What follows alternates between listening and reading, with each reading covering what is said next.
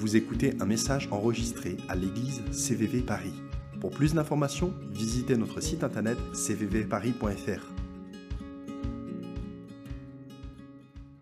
On termine notre, notre série sur le thème du royaume de Dieu. Et le dernier message, celui de ce soir, c'est euh, sur le royaume parfait.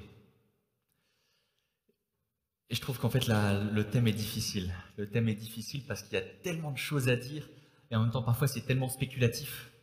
Parce que justement, c'est le royaume qu'on attend, c'est le royaume qui n'est pas encore là. On ne sait pas ce que c'est. Néanmoins, quand on creuse un peu la Bible, on peut trouver euh, quelques, petits éléments, de, quelques indices. Je vous propose que le, passage qu'on essaie de voir aujourd'hui, c'est euh, dans Apocalypse, verset 21, les versets 1 à 8. Je suis désolé, normalement, euh, j'étais censé les mettre dans le PDF et j'ai oublié. Mon but, ce sera de montrer qu'il y a une continuité entre aujourd'hui et le royaume parfait à venir. C'est pas juste deux choses totalement séparées, c'est un truc qui continue, c'est quelque chose qui, qui est dans la durée. Du jardin à la cité. C'est le premier point. C'est le verset 1 qui dit, Apocalypse 21, verset 1, Puis je vis un ciel nouveau et une terre nouvelle. Car le premier ciel et la première terre avaient disparu, et la mer n'existait plus. Il y a une application écologique là-dedans. Cette phrase, au cours de l'histoire, elle a été comprise de deux façons. Première façon, euh, Dieu crée quelque chose de totalement neuf, une nouvelle terre, des nouveaux cieux qui n'existaient pas, comme s'il créait une, une nouvelle Vénus, une nouvelle Mars, une nouvelle terre, ex nihilo, de rien, quelque chose se crée. Deuxième théorie, celle que, je vous propose, c'est que il faut voir ça comme une transformation. Dieu transforme la terre que l'on connaît aujourd'hui, cette terre-là sur, sur laquelle vous êtes, euh, vous tenez, vous êtes assise, il transforme ça. D'où est-ce que je tire ça? Euh, Ésaïe 65, verset 17. C'est le, verset que Jean, dans l'Apocalypse, est en train de citer. Et pour le peuple israélite, ceux à qui Ésaïe s'adresse, il y a cette idée de continuité. Il il est en train de leur dire, Jérusalem, celle que vous connaissez, elle va être transformée. Vous la connaissez aujourd'hui comme ça, attendez de voir comment elle sera demain. Il y a cette continuité. Le deuxième texte, c'est Romains, chapitre 8, les versets 20 et 21. Cette même création, entre parenthèses, la terre ici, Paul nous dit, cette même création sera libérée de l'esclavage, du périssable, pour avoir part à la liberté glorieuse des enfants de Dieu. La terre, avec toutes ses créatures, soupire après le fait d'être d'être sauvé un petit peu de la vanité, de, de- des- choses qui, qui, meurent au fur et à mesure, qui dépérissent. La terre, elle aussi, dépérit et attend d'être sauvée de ça. C'est la même image que notre transformation. Moi, il y a, il y a 13 ans maintenant de ça, euh, pas chrétien. Aujourd'hui, je suis chrétien, j'ai le même corps, j'ai la même, globalement la même personnalité, mais pourtant une nouvelle créature. Et c'est l'idée aussi que Pierre, dans son épître, essaie de faire ressortir. Il nous dit que la terre va être fondue. Elle va, euh, c'est l'idée d'un forgeron qui, qui prend de l'or et qui le fait chauffer pour en enlever toutes les impuretés. Selon Pierre, Dieu va, va fusionner le ciel et la terre, il va les faire fusionner pour en, faire sortir la substance brillante, l'or de cette terre. Tous les cataclysmes du coup qu'on connaît aujourd'hui, les tsunamis, les tremblements de terre, tout ça ne sera plus dans le royaume parfait. Ça, c'est d'après les interprétations de ces différents textes. Un autre argument, qui je pense a énormément de poids, c'est le suivant. Si cette terre, elle est amenée à être détruite. Et Dieu en crée une nouvelle.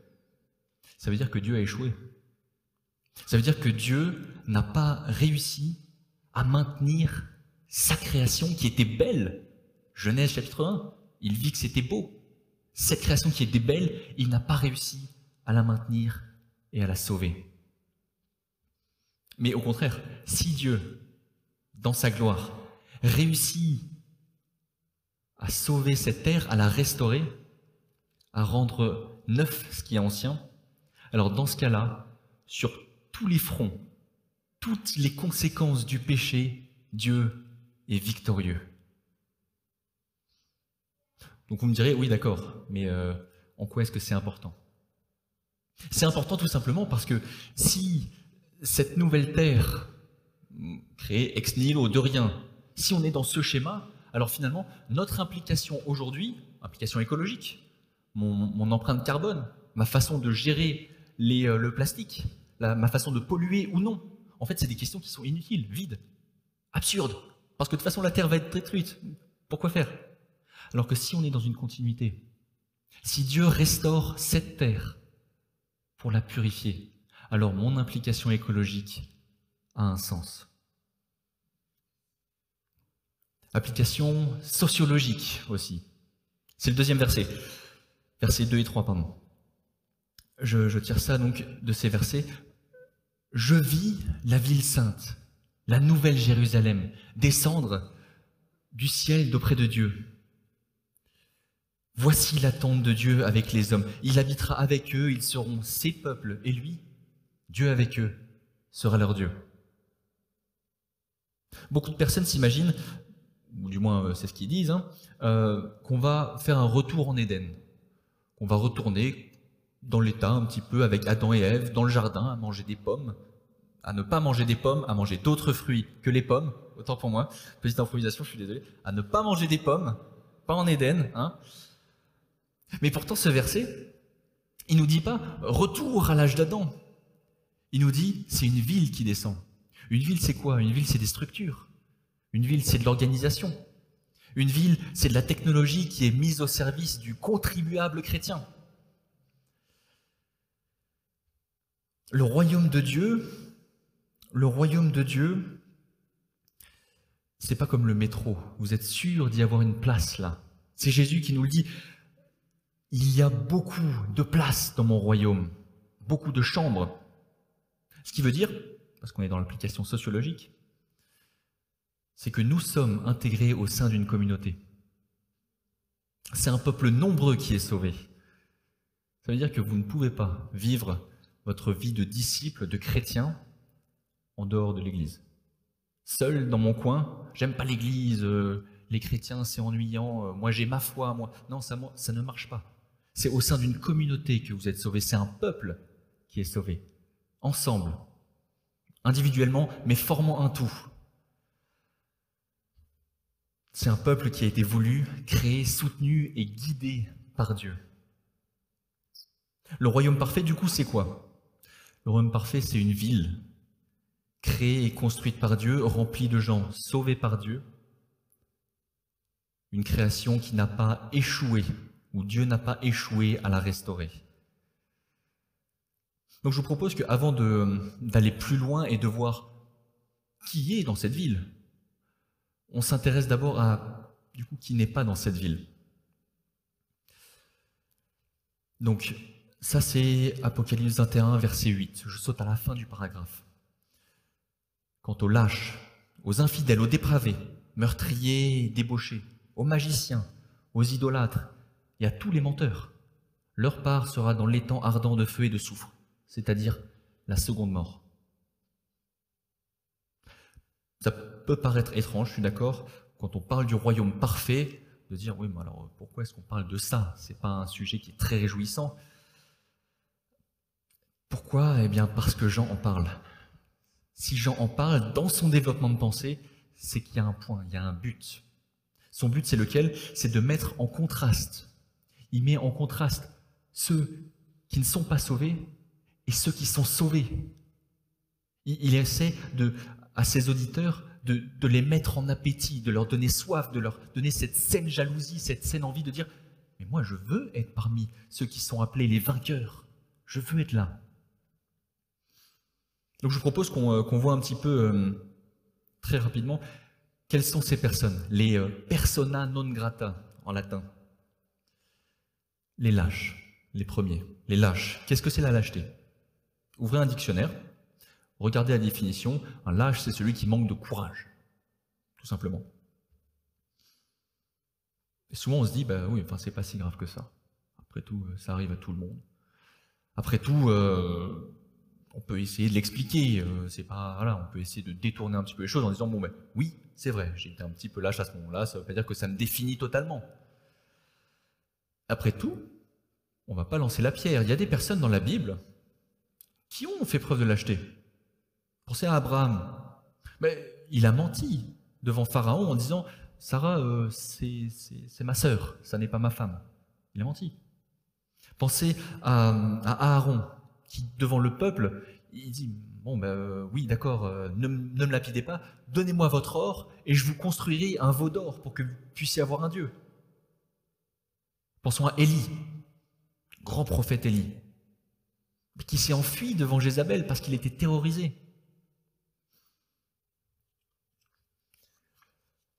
Tous ces exemples sont dans la Bible et ce mot de lâcheté a été cité par Jean pour nous montrer que la lâcheté n'est pas juste une faiblesse, c'est pas juste une passade où on pourrait juste s'en défaire. Aux yeux de Dieu, c'est un péché réel, grave. C'est un péché qui nous fait craindre l'homme plutôt que Dieu, qui nous fait craindre pour notre réputation, moi oui, je suis bien, plutôt que qu'est-ce que Dieu va penser de moi? Nous fait craindre notre N plus 1 ou N plus 2, plutôt que notre N plus l'infini, à savoir Dieu. Rigolez pas, on parle de l'acheter là. Deuxième personne, j'essaie d'aller un peu plus vite. Les infidèles. Euh, globalement, eux, les infidèles, ils vont essayer de jouer sur deux tableaux en même temps. oui, je suis chrétien. oui, je suis chrétien, mais en même temps, je fais un petit peu comme les autres parce qu'il euh, faut que je m'intègre dans le moule. Je veux pas être trop différent. C'est un petit peu bah, le, voilà, on se positionne pas clairement. Ensuite, les dépravés, ils commettent des abominations. C'est euh, Apocalypse chapitre 17.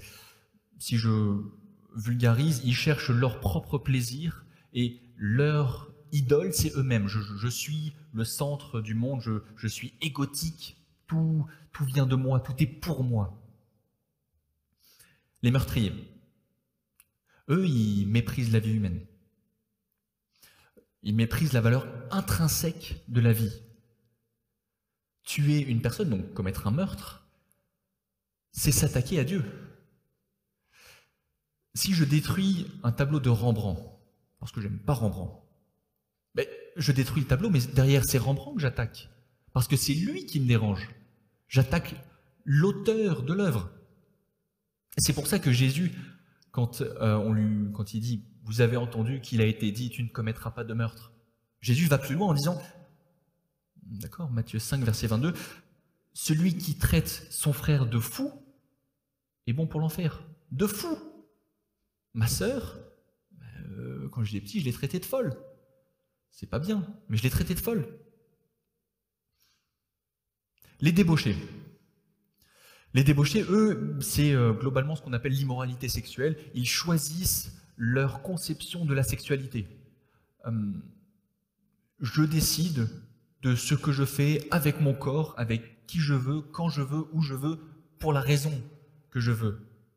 Un non ne peut pas m'être opposé. Tu ne peux pas me dire non parce que tu atteindrais à ma liberté. Tu ferais juste preuve d'étroitesse d'esprit. Moi, je suis libre avec ma sexualité. Les magiciens. Je pense que vous ne connaissez pas forcément des magiciens. En tout cas, moi, j'en connais pas mais plus proche de nous, ce qui se rapprocherait à des magiciens aujourd'hui, ceux qui lisent les horoscopes, ceux qui euh, lisent l'avenir dans les lignes de la main, ceux qui, euh, encore plus proches de nous, ceux qui vont dire, ben, euh, mince, je suis passé sous une échelle il y a cinq minutes, c'est pour ça qu'il m'est arrivé un malheur. Ça, c'est une forme de magie, une forme de spiritualité. On met dans l'échelle un pouvoir spirituel. C'est cette échelle qui fait que j'ai été malheureux. C'est parce que j'ai vu un chat noir que finalement j'ai marché dans une crotte. Ou c'est parce que j'ai joué euh, le chiffre 14, c'est mon chiffre porte-bonheur, et c'est pour ça que j'ai réussi euh, cette semaine à gagner au loto. Tout ça, c'est des formes de, spiritualité, de magie. Les idolâtres, euh, bah, tout simplement, en fait, ils ne reconnaissent pas Dieu comme seul maître, seul sauveur, seul Seigneur. Et pour terminer, les menteurs. Les menteurs, c'est ceux qui vont dire des mensonges. Bah, tout simplement. je sais voilà. On peut pas différemment. Ah ouais. Si, ok, je peux essayer. Ok. Euh, c'est ceux qui vont considérer que Dieu n'est pas digne d'être honoré. Pourquoi? Parce qu'après tout, en Dieu, il n'y a pas de mensonge. Dieu ne sait pas mentir. Or, si moi, du coup, créature de Dieu, je mens, ça veut dire que je considère que mon Créateur n'est pas digne d'être honoré, lui qui me dit, tu ne mentiras pas. Je considère qu'il n'est pas digne d'être honoré, et je mens. Et en ça, j'insulte Dieu. Voilà globalement la, liste euh, que Jean nous donne. Donc là, il nous reste à répondre à deux questions. Est-ce que c'est juste ce que Dieu fait, ce que Dieu euh, veut faire avec ces personnes Et est-ce que ça contribue au royaume parfait? Est-ce que c'est juste? Pour répondre à cette question, j'aimerais vous parler du code pénal français. J'aime le code pénal français. Dedans, il y a des articles de loi euh, qui, édictent euh, qu'est-ce qu'un délit, une contravention, un crime, et le législateur prévoit des, peines qui lui sont attachées. À titre d'exemple, l'article 435-5 stipule que si vous insultez un infirmier, eh bien c'est 7500 euros d'amende. Dans le même article, si vous insultez un policier, c'est pas bien, c'est 1000 euros euh, pardon, c'est un an d'emprisonnement et 15 000 euros d'amende. Article 423-24, si vous insultez un juge lors d'une audience, deux ans d'emprisonnement et 30 000 euros d'amende. Comment ça chiffrer? Si vous allez en Thaïlande et que vous insultez le roi ou sa famille, c'est 15 ans de prison. Rien que ça. Alors pourquoi je vous donne ces exemples? Pour l'instant, ça ne sert à rien. Il faut que je le relis parce que sinon, ça ne sert à rien. Pour vous montrer qu'il y a une gradation dans le droit français, dans le droit international, il y a une gradation. Cette gradation, c'est plus la personne insultée est importante, plus la peine requise est importante. Maintenant, si la personne qui est insultée, elle a certains attributs. Par exemple, ces attributs, c'est tout est possible à Dieu. Ou, comme nous le disait euh, Placide tout à l'heure, d'éternité en éternité, tu es Dieu. Ou encore, Saint, Saint, Saint est l'Éternel. Si la personne qui est décrite avec ces, attributs, qui revêtent un caractère d'éternité, si cette personne-là est insultée, alors est-ce que c'est pas juste, vu la qualité de la personne éternelle, est-ce que c'est pas juste que du coup le châtiment soit aussi éternel? C'est pas la durée du péché qui compte. Euh, j'insulte, euh, une insulte, ça dure quoi? 5 secondes? 3 secondes? C'est pas la durée du péché, c'est la gravité de la personne offensée qui importe. Dieu est éternel, il est éternellement saint, éternellement bon, éternellement digne d'être honoré, conséquence de quoi un péché envers Dieu est digne d'être, mérite un péché, une condamnation éternelle. Est-ce que ça fait euh, contribuer euh, au royaume parfait? Oui. Oui. Oui, parce que dans ce royaume parfait, le but du royaume parfait, la définition du royaume parfait, c'est Dieu qui est parfaitement manifesté. C'est donc que sa grandeur est parfaitement manifestée aux yeux du peuple. C'est donc que sa bonté est parfaitement manifestée aux yeux du peuple. C'est donc que sa générosité est parfaitement manifestée. C'est donc que sa justice est aussi pleinement manifestée. Et ces personnes que Jean nous décrit, on les voit un peu plus tôt dans l'Apocalypse, au chapitre 16. C'est des personnes qui s'entêtent, qui refusent. Apocalypse chapitre 16, lorsque l'ange verse la coupe de la colère de Dieu sur terre, voilà ce qu'il dit. Les hommes furent atteints de terribles brûlures. Ils insultèrent Dieu, qui a autorité sur ce fléau, mais ils refusèrent de changer et de lui rendre hommage. Un peu plus loin, les mêmes personnes, sous le coup de leurs souffrances et de leurs ulcères, ils insultèrent le Dieu du ciel, mais ils ne renoncèrent pas à leurs mauvaises actions. Dans l'état des choses actuelles, aujourd'hui, Dieu n'est pas pleinement honoré. Ce que nous attendons, c'est la manifestation parfaite du royaume, donc Dieu parfaitement honoré. Entre les deux, il y a une étape qui manque, à savoir ben, ce châtiment mérité. Mais bonne nouvelle, bonne nouvelle. En grosse, grosse, grosse majorité, lorsqu'il est question de ça dans la Bible, du, châtiment, de la colère de Dieu, majoritairement, avant, pendant ou après, Dieu parle de sa compassion. Toujours, il est en train de rappeler la compassion quand il parle de sa colère. Voilà son but, montrer sa compassion. Maintenant, on en vient un petit peu à nous. C'est, j'avais vu le chapitre, enfin, verset 1 et 2, verset 8, et maintenant au milieu. Au milieu, c'est verset 3 à 7, Apocalypse. Et j'entendis une voix forte venant du trône qui disait, Voici la tente de Dieu avec les hommes. Il habitera avec eux. Ils seront ses peuples. Et lui, Dieu avec eux sera leur Dieu. Il essuiera toute larme de leurs yeux. La mort ne sera plus, et il n'y aura plus ni deuil, ni plainte, ni souffrance. Ce qui était autrefois a définitivement disparu. Alors, celui qui est sur le siège, sur le trône, déclara, Voici, je renouvelle toutes choses. Il déclara, Écris ces paroles, elles sont vraies et entièrement dignes de confiance. Puis il me dit, C'en est fait. Je suis l'alpha et l'oméga, le commencement et la fin. À celui qui a soif, je donnerai, moi, à boire gratuitement à la source d'où coule l'eau de la vie. Tel sera l'héritage du vainqueur. Je serai son Dieu et il sera mon fils. Donc avant de parler de, l'héritage de ces rachetés, j'aimerais bien faire le lien avec les personnes dont j'en parle et, l'héritage. Je ne sais pas pour vous, mais moi, quand, quand euh, j'ai creusé sur ce passage, quand je le lis, ben, j'ai ressenti une espèce de gêne, une, euh, une culpabilité. Je me suis surpris à poser la question, mais en fait, quelle est la différence entre, entre eux et moi? Après tout, il y a certains aspects où je m'y retrouve, malheureusement. Ça m'est arrivé, ben voilà, de, dire des mensonges, ça m'est arrivé de, faire des choses qu'il ne faut pas faire. Et qui du coup me mettraient dans cette catégorie. Quelle est la différence? Jean, pourquoi Pourquoi Pourquoi ils sont là, eux? Quel est l'espoir pour nous? Comment est-ce qu'on passe du statut de condamné à celui de vainqueur?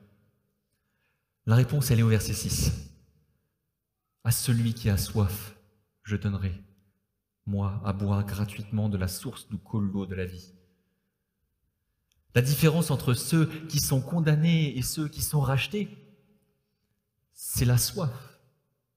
Pas la soif physique, parce que tout le monde dans cette salle connaît la soif physique. Tout le monde dans le monde connaît la soif physique. Ce n'est pas un critère déterminant. C'est la soif spirituelle dont il est question. Les condamnés décident de ne pas assouvir cette soif auprès de Dieu, mais de l'assouvir ailleurs, de l'assouvir dans leur fonctionnement, dans leur, volonté, leur, leur plan, leur façon de vouloir diriger la vie. Au contraire, ceux qui sont déclarés comme vainqueurs, eux viennent boire auprès de Jésus. C'est Jésus qui dit, si quelqu'un a soif, qu'il vienne à moi. Est-ce que celui qui croit en moi boive, que celui qui croit en moi boive? La différence, c'est que ceux qui sont condamnés ne veulent pas boire à la source gratuite que Jésus leur propose.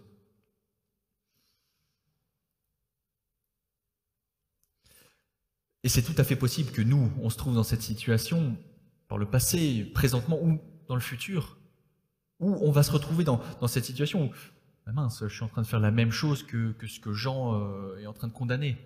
La question qui va se poser pour nous à ce moment-là, c'est est-ce qu'on aura soif? Est-ce qu'on voudra boire gratuitement? Le prix, c'est ça. Le prix, c'est la gratuité. Ça va, il y a pire quand même à payer.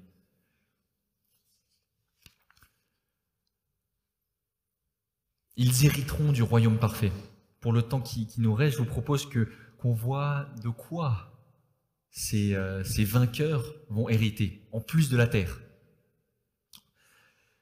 Dieu avec nous, ça c'est le plus grand des héritages. Dieu avec nous, il sera notre Dieu, il sera la, la tête de voûte, il sera le, la cathédrale en lui-même. Dieu sera l'essence même de ce royaume, parfait. Dieu parfaitement avec nous, pleinement avec nous. Notre héritage, ce sera de pouvoir le contempler, d'être dans sa présence éternellement. Et ce ne sera pas de la passivité. Vous savez, comme, euh, comme euh, peut y avoir des, images de la Renaissance, avec euh, bah, vous, êtes, vous êtes en couche avec une harpe, etc., et tout va bien. Ben non, c'est pas le paradis, ça. C'est romancé, c'est joli, ça faisait comprendre des choses, mais ça n'est pas le paradis. On est des êtres conscients au paradis, on est des êtres de chair, on est des êtres qui sont en union parfaite avec la Trinité et ben, des êtres qui vont, je pense, travailler. Alléluia, non? Non, personne? Dommage. La fin du chapitre 21 d'Apocalypse, les feuilles sont à cueillir pour être guéries. La cueillette, est-ce que ce n'est pas une forme de travail?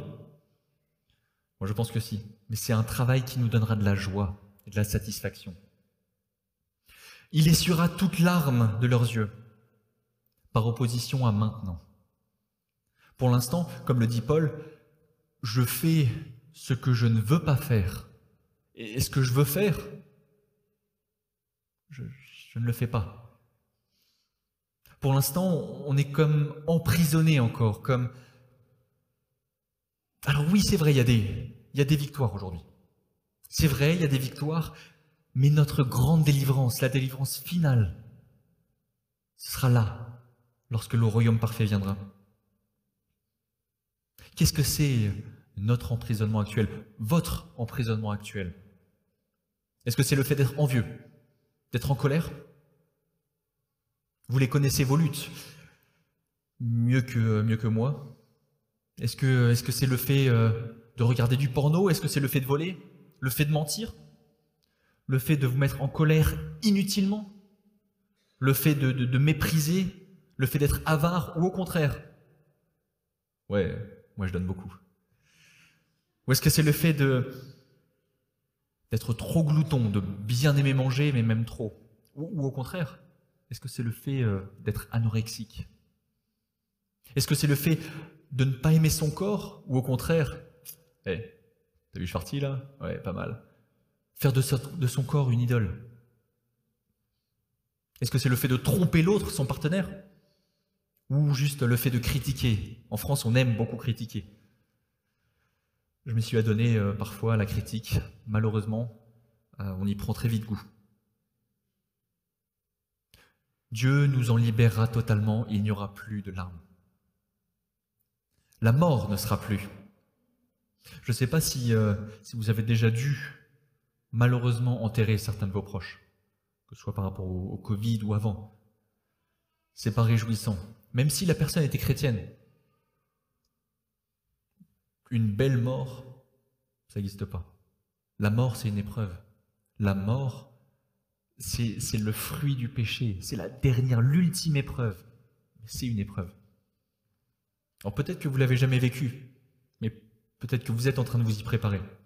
Que ce soit parce que vous savez qu'il bah, y a un événement qui va arriver dans les jours, dans les semaines ou dans les mois qui viennent. Ou peut-être que c'est juste parce que euh, vous savez que la mort elle est présente et que ça vous terrorise. Vous de mourir ou de voir vos proches mourir et de rester. 1 Corinthiens 15, lorsque ce corps corruptible aura revêtu l'incorruptibilité. Et que ce corps mortel aura revêtu l'immortalité, alors s'accomplira la parole qui est écrite. La mort a été engloutie par la victoire. Oh, mort, où est ta victoire? Ô oh, mort, où est ton aiguillon? Dans le royaume parfait, la mort ne sera plus. La souffrance ne sera plus. Il est question de, de souffrance physique ou de souffrance psychique. Les deux sont source de difficultés. Que ce soit parce que euh, c'est une souffrance physique dans votre corps, vous souffrez parce que vous avez un cancer, parce que vous avez un kyste, parce que vous avez de l'arthrose, parce que vous avez de l'endométriose, ou parce que vous avez des problèmes aux genoux, parce que vous avez des problèmes aux hanches, parce que vous avez des migraines chroniques, et j'en passe. Ou est-ce que c'est juste, je dis juste, c'est pas juste, non. Ou est-ce que c'est des souffrances psychiques parce que euh, vous êtes en dépression, parce que vous avez euh, vécu des expériences traumatisantes qui vous marquent jusqu'à aujourd'hui, dont vous n'arrivez pas à, vous défaire et qui, qui, guident encore votre façon de vivre les choses, de vivre vos relations parce que vous avez été blessé. Alors aujourd'hui, dans vos relations, vous l'appréhendez encore et vous mettez des barrières, vous vous protégez. Ou est-ce que c'est parce que vous avez des difficultés financières? Ou parce que vous n'avez pas de papier? Ou parce que vous vous sentez seul ou dévalorisé parce que les autres sont forcément meilleurs que vous? Vous êtes le dernier de la fratrie.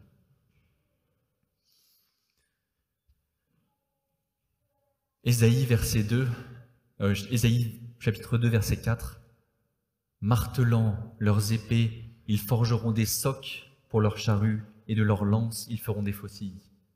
Si vous avez ce sentiment qu'il y a des armes qui ont été dressées contre vous, ces armes, voilà leur avenir faire de l'agriculture.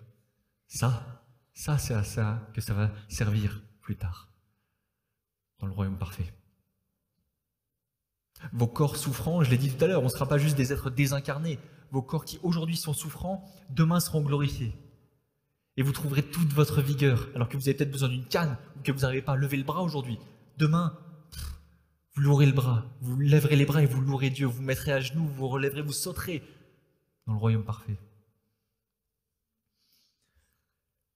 Mais bien plus. Il fera de nous ses fils et ses filles. Et notez que Jean, dans, ce, dans, cette fin de, verset, il dit pas ils seront mes fils et mes filles. Il, il dit il sera mon fils, entre parenthèses, ou ma fille. Autrement dit, Dieu aura une relation particulière avec chacun de nous. Il donnera à chacun une identité qui est restaurée. Apocalypse 2, verset 17. Aux vainqueurs, aux vainqueurs, ceux qui sont dans le royaume parfait, aux vainqueurs, à ceux-là, je donnerai la manne cachée une pierre blanche.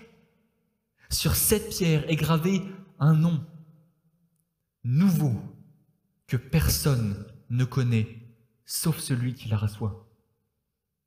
Autrement dit, Dieu à chacun d'entre nous donnera un nom particulier au sein d'une relation particulière. Toi, je te connais, je connais ton nom et je sais qui tu es. Pas toi au milieu de tes frères et sœurs, mais toi spécifiquement. Toi qu'on n'a jamais vu, moi je te vois. Mais bien plus encore, on, régnera avec Dieu sur toute la création. On essaiera de, connaître Dieu toujours plus en faisant le, tour du trône de Dieu. Mais c'est pas possible. C'est pas possible. Il y a quelques années, j'avais fait une, randonnée autour euh, des, volcans du Puy de Dôme. À chaque étape, on voyait un aspect différent du Puy de Dôme. Pour Dieu, ce sera pareil, sauf que vous pouvez pas faire le tour du trône. Vous pensiez avoir fait la moitié du chemin hmm, Tiens, je connais Dieu à moitié. Ben, il vous reste l'autre moitié de l'infinité à faire encore. Bon courage, bonne chance, comme ils disent. Le royaume parfait, ce sera un banquet. Ce sera de la joie. Opposé à maintenant où c'est pas toujours la joie. En conclusion, est-ce que vous voyez pourquoi Jean soupirait après le royaume de Dieu? Pourquoi Jean termine son livre, le dernier livre de toute la Bible, l'avant-dernier verset? Viens, Seigneur, viens.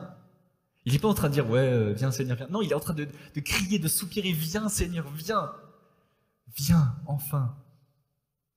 Est-ce que vous voyez que aujourd'hui, les, couleurs là qui nous entourent, elles seront fades et ternes comparées à la brillance du royaume à venir? Le goût, le goût des aliments aujourd'hui, mais il n'a rien à voir avec ce qu'il y a plus tard. Qu'on puisse prendre soin de cette terre, parce qu'elle est notre héritage. Elle nous est déjà donnée en héritage et elle sera transformée, glorifiée. Quand on entend nos proches qui euh, s'endurcissent, qui sont en train de faire ce que, Jean dit dans la section des condamnés, que ça nous rappelle à nous, j'ai besoin, j'ai besoin de boire gratuitement à l'eau de Jésus. Et toi aussi, tu en as besoin. Toutes ces choses que j'ai mentionnées depuis le début, c'est des manifestations du royaume parfait de Dieu. Dieu qui restaure, Dieu qui nous sauve, Dieu qui, qui nous donne gratuitement. Dieu en abondance, voilà ce qu'on aura là-bas. Dieu, il est l'héritage. Il est le royaume parfait. Lui, la personne, il est au centre de cette nouvelle Jérusalem. Il en est le rayonnement, le soleil. Et encore que, le soleil, le soleil, ce sera une lune comparé à Dieu. C'est sa présence qui comblera tous les aspects de notre vie. Il est le centre, le but, le moteur et le moyen de faire vivre ce royaume parfait. Qu'on puisse entendre cette phrase à la fin, le jour où notre heure sera venue, qu'on puisse entendre cette phrase, Jésus qui nous tend la main et qui nous dit, viens, viens et rentre dans le repos de ton Seigneur. Comme l'a dit Timothée au tout début du culte, Christ tape à la porte. La question, c'est pas est-ce qu'il tape, la question, c'est est-ce qu'on lui ouvre la porte. Ça, ça peut être notre héritage, si on a soif. Que notre, que notre prière, ce soit ça, de soupirer après ce royaume, après la manifestation parfaite de qui est Dieu. Que notre prière, ce soit la même que celle que Jean a formulée à la fin. Viens Seigneur Jésus, viens, viens, viens. Est-ce que vous avez soif? Venez d'écouter un message enregistré à CVV Paris. Pour plus d'informations, visitez notre site internet cvvparis.fr.